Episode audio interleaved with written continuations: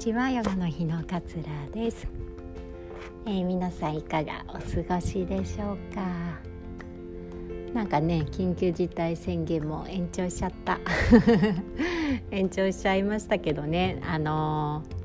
ー、まあ後ろ向きにならずにねやれることをやっていければななんていうふうには思っております。なんかね開けた暁にはもうむしろ一気にどっとこう人がねなんか流れるんじゃないのかななんていう不安も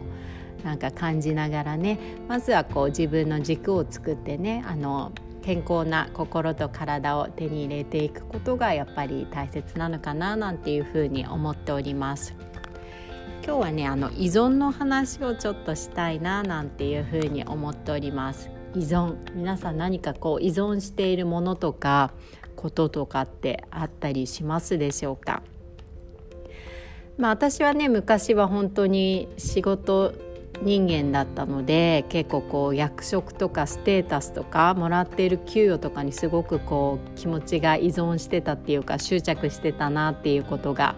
よく思います。あの手放してねすごいこう楽になりましたね。すごく気持ちがこう楽になって。でもその手放すまでの過程はすごくねこう戦いでしたね。ここまでこう頑張って築き上げたものをなくしちゃっていいのかとか、まあ、ちょっと体調がねこう優れなくて私はずっとこう睡眠障害に悩まされていて、まあ、最後仕事を手放すっていうことをしたんですけれども、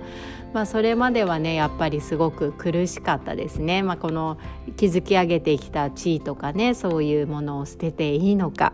これだけもらっていた給与がなくなったら私はどうなるのかとかね、まあ、結婚してましたけれどもその相手のねお金だけに頼って生きていくことって苦しくないのかなとかねまあいろんなことを考えましたね依存してたんだろうなっていうふうに思います。でねうちの小さな 4歳の子も依存しているものがあって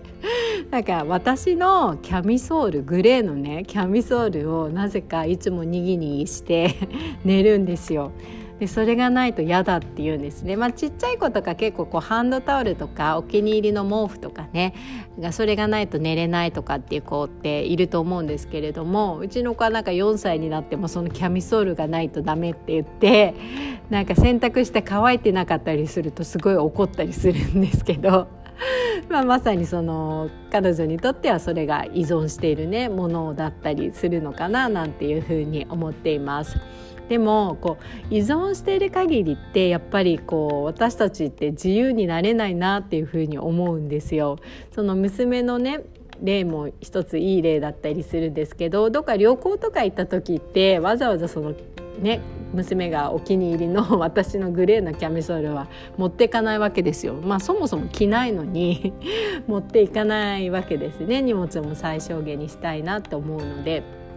そうすると「なんでないの？なんでないの?」ってしばらくなるんですよ。で結局まあ寝れるは寝れるんですけど「なんでないの？なんでないの?」みたいになっちゃってっていうことはなんか不自由だなって思って 旅行とかね旅先とかも忘れることとかもあったりするじゃないですかで洗濯したりそのうちね使い込んできてまあ着てないんですけどにぎにぎにぎにぎしているうちに破れてくるかもしれないですよね。で亡くなった時にすごくこうなんでないの？なんでないのってなっちゃうのってそのものにこう縛られている状態だからあなんか自由じゃないななんてそんな姿を持ってねあの感じたことがあります。なんかねこう なんていうかメソメソそんなしないでよって思ったりするんですけれどもね、依存している限りこう私たちは自由になれないのかなっていうふうに思ったりします。でまあ自立あらゆる意味でねこう自立することまあお金の面だけじゃなくてその気持ちの面というか、まあ、一人でもこうちゃんと生きていけるとかね自分の好きなものが分かっていて一人でもちゃんとこうやっていけるとかっていう自分自身でまず自分をちゃんと成り立たせていることっていうのはすごくこう大切なのかなっていうふうに思うんです。でたとえね何かをこう失うことってこの先やっぱりいろいろ出てくると思うんですけれどもちゃんとこう依存しないでね自分をこう確立できているとねそんなにまあ悲しいこともあるとは思うんですけれどもきっと立ち直る方法がねあの早く見つかるんじゃないのかななんていうふうに思ったりします。でねこう気づかずにあの依存しているものもあると思うんですよ自分で気づいているものもあるし気づかずに依存しているものまあ、結構こう気づかないうちに依存しているものの方が多かったりするのかな、まあ、一つ最近で言うと携帯とかもそうですよね。なんかねうちの旦那さんとかもこう食事とかしながら携帯見られるの私すごく嫌なんですけど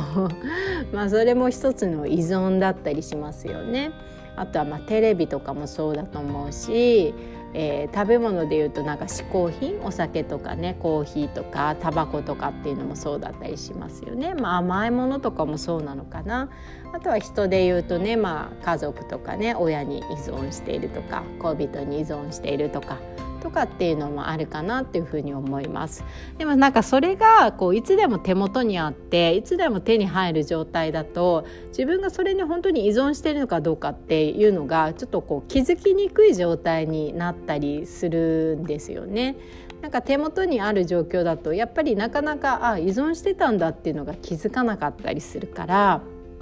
それがねあっても、まあ、なくても大丈夫っていう状況をやっぱりこう作ってあげることが大切なのかなっていうふうに思うんです。例えば私まあコーヒー大好きなんですけれどもあのコーヒーを飲まない日っていうのをあえて作ってあげたりとか、えー、お酒を飲まない日っていうのをあえて作ってあげたりとか、まあ、携帯を持ち歩かない日っていうのをあえて作ってあげるっていうのもね結構大切なんじゃないのかなと思います。なくても大丈夫だっていうことをこう気づかせてあげるようにわざわざそういうない日っていうのを作ってあげてそれでも本当に自分は大丈夫かなっていうのをしっかりこう観察してあげるっていうのが、えー、方法としてはねいいんじゃないのかななんていうふうに思います。あえてねこう作ってあげるそうするとそれが、まあ、あったとしてもなくなったとしても大丈夫でいられる。例えば携帯を、えー、水没させてしまってあの2日間ぐらいこう手に入らないっていう時でももう一気にそこでなんか撃沈してしまったりとかもうすごく不便だなとか、まあ、不便は不便だと思いますけれどももうやってられないなみたいな気持ちになっちゃうんじゃなくて。なくてもいい状況っていうのをちょこちょこ作ってあげることでいざもし携帯がなくなっちゃったとしてもあそしたら本を読もうとかあじゃあ SNS とかに縛られないから今日はなんか外で映画を見に行こうとかね美味しいものを食べに行こうとか友達とお話をしようとかっていう思考にこう切り替えられるようにえー、練習をしておくっていうのもすごく大切かなっていうふうに思います。だからねこう依存しちゃってるんじゃないのかなってまあそれ恋人とかでもいいと思うんですよ。恋人とかにも依存しちゃってるんじゃないのかな私って思う時はあえてこう離れる時間を作ってあげるっていうのもすごく大切なのかなと思います。で離れてこうどう思ったのか自分の気持ちはどういうふうな感じでね感情が動いたのかっていうのをこうしっかり観察してあげてね自分にこう気づかせてあげるちょっと依存しすぎちゃってたのかもしれないねっていうのをこう気づかせてあげるでそれも結構こう日々のね練習だったりするのかななんていうふうに思ったりします。あえてねそういう遠ざける日っていうのを作ってあげて、まあ、なくてもあっても大丈夫なんだっていう状態にしてあげるとあの不自由さを感じずにねこう生きていけるんじゃないのかななんていうふうに思ってお話しさせていただきました。うちのね娘のあの 私のグレーのキャミソールのさよならする日はいつか来るのかな？まあいつか来るんでしょうね。だからたまにそう旅行とか実家とか帰った時に持っていかないでそういう練習をするのも彼女にとってはいいのかななんていうふうに思っていたりします。今日はそんなね依存のお話をちょっとさせていただきました。何かの気づきになれば嬉しいなと思います。今日も聞いてくださってありがとうございました。良い一日素敵な一日をお過ごしください。さようなら。